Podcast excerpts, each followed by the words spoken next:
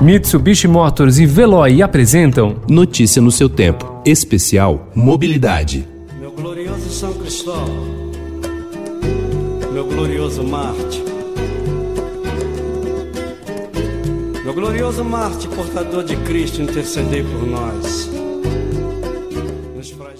25 de julho, Dia do Motorista. A data é dedicada a São Cristóvão, o padroeiro da categoria. Para quem conduz qualquer veículo, motorizado ou não, se for contar apenas com a fé, existe uma oração de proteção que pede ao santo a chegada ao destino sem acidentes ou contratempos.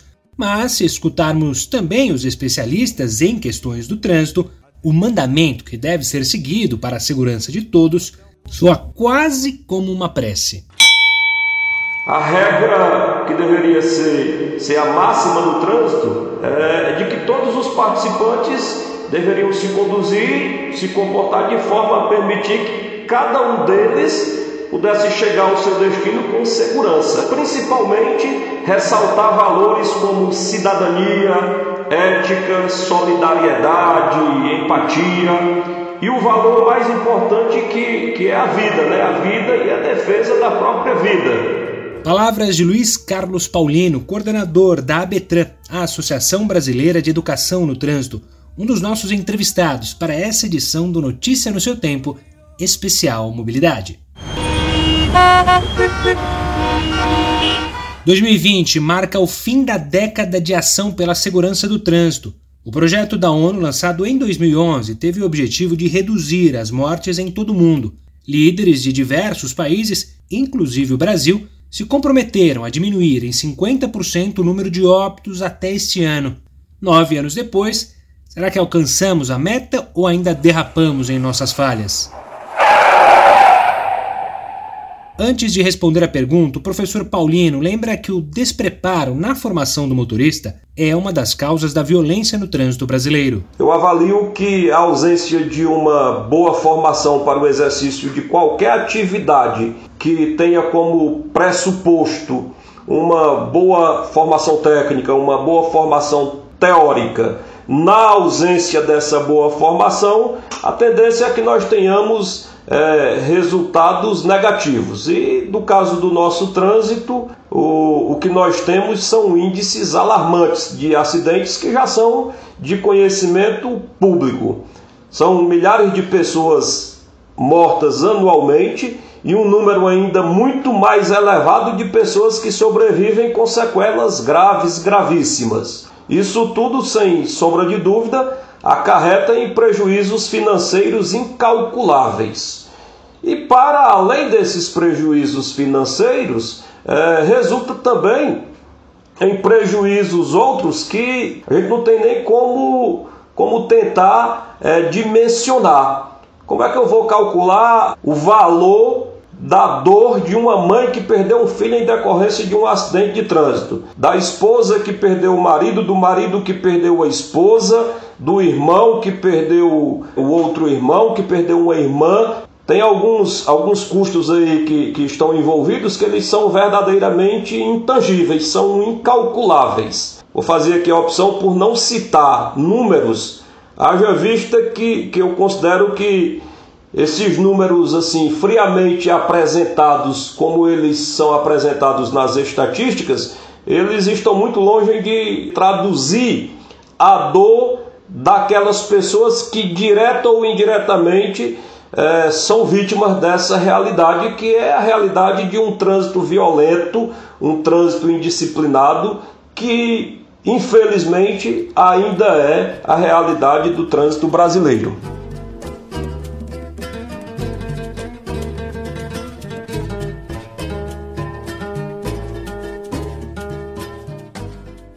Nessa triste realidade, a resposta sobre a campanha da ONU é não. Não conseguimos diminuir em 50% o número de mortes no trânsito. Segundo os últimos dados do Ministério da Saúde, entre 2010 e 2018 houve uma redução, mas ela foi de 32%.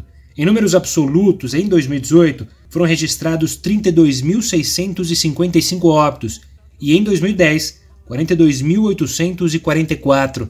Isso aqui é um ponto preocupante Analisando as informações do seguro DPVAT do ano passado, foram pagas mais de 40 mil indenizações por morte. Ou seja, em 2019, voltamos ao patamar de 2010.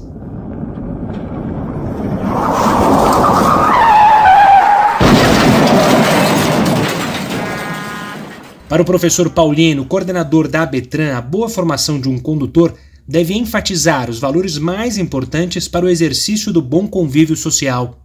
Afinal de contas, inserir-se no contexto do trânsito, seja como condutor, passageiro, pedestre ou no desempenho de qualquer outro papel é, que compõe esse, esse cenário do trânsito, pressupõe o ingresso num ambiente que é predominantemente de convivência social entre pessoas desiguais. As pessoas utilizam-se de meios de transportes diversos, com variadas regras de conduta, que, a depender do papel que o indivíduo esteja momentaneamente desempenhando, é, essas regras elas se modificam, né? Então, desse modo, as normas aplicáveis aos motociclistas elas diferirão em muitos aspectos das, daquelas regras que se aplicam aos ciclistas, que por sua vez diferirão das regras aplicáveis aos pedestres e assim por diante. Os condutores de, de veículos de passageiros devem cumprir algumas exigências que são diferentes daquelas elaboradas por quem conduz veículo de carga. E assim por diante. É, isso para mostrar a, a diversidade desse ambiente. Então fica, fica claro que trata-se trata de um contexto muito plural. São múltiplos interesses que precisam ser equacionados quando nós falamos de, de trânsito. Tudo pronto. Vamos. Professor Paulino alerta que o processo de formação dos condutores deve ser aperfeiçoado constantemente, em razão das novas tecnologias que fazem parte ou ainda farão da complexa estrutura que é o trânsito brasileiro. Se a gente parar para pensar, há alguns anos o, o cidadão viajava com um, um enorme mapa impresso num pedaço de papel e consultando rotas através desse, desse pedaço de papel, consultando rotas para chegar ao destino desejado, parando, perguntando, com a existência do GPS, com a existência do, de inúmeros aplicativos que, que nós conhecemos hoje e a infinidade de recursos que esses aplicativos eles nos oferecem, é, isso nos parece totalmente fora de propósito nos dias atuais. Nós temos aplicativos como, como o Waze, por exemplo, que estimulam inclusive a ideia de cooperação, né? inserindo-se um pouco naquilo que comentávamos, né? a necessidade de se ressaltar no processo de formação valores como cidadania, ética, solidariedade, empatia e a própria cooperação. Cooperação como um dos valores importantes aí na formação dos condutores.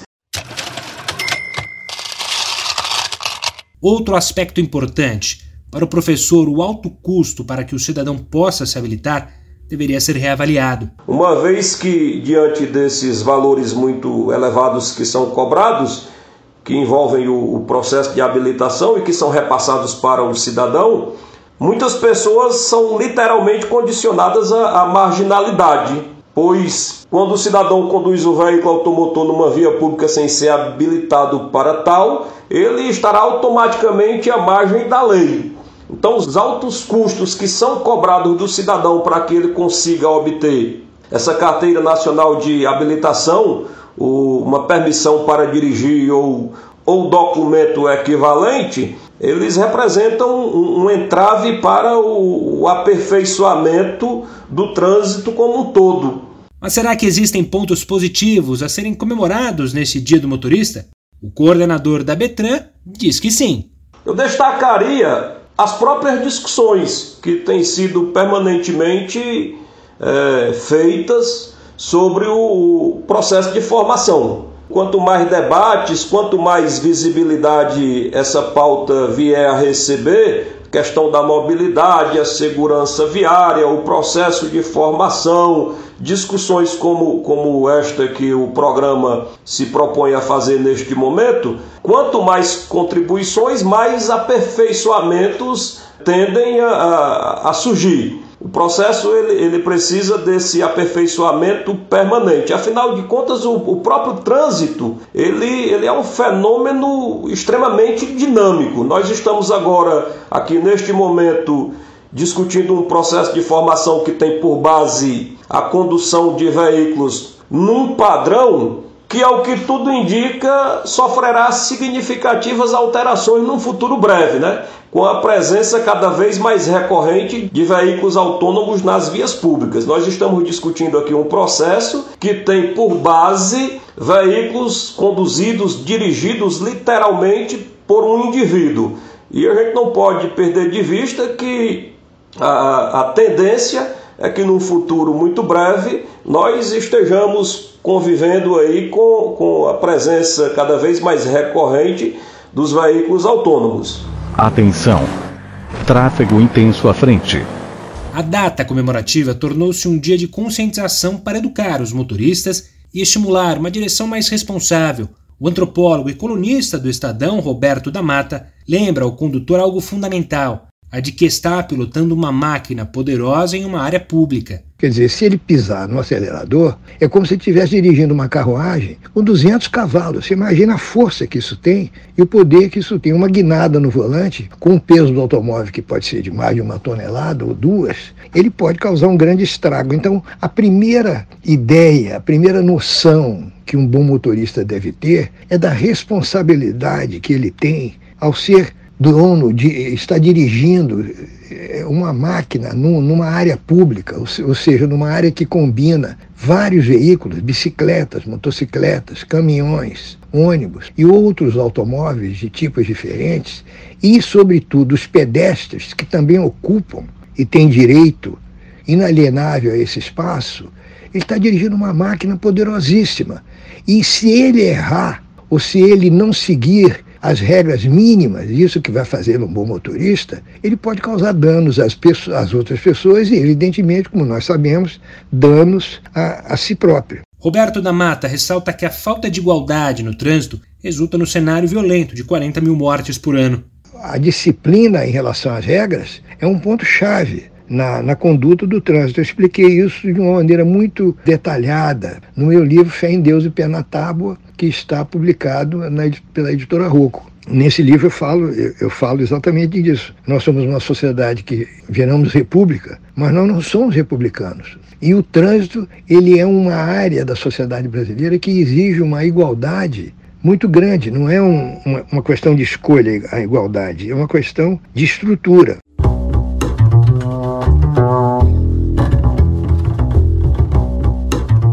Este episódio do Notícia no seu Tempo teve apresentação minha, Gustavo Toledo, produção de Adriana Semino, edição de Alessandra Romano e finalização de Mônica Herculano. Obrigado pela companhia e até mais. Notícia no seu tempo. Especial Mobilidade. Oferecimento Mitsubishi Motors. Apoio Veloy. Fique em casa. Passe sem filas com o Veloy depois.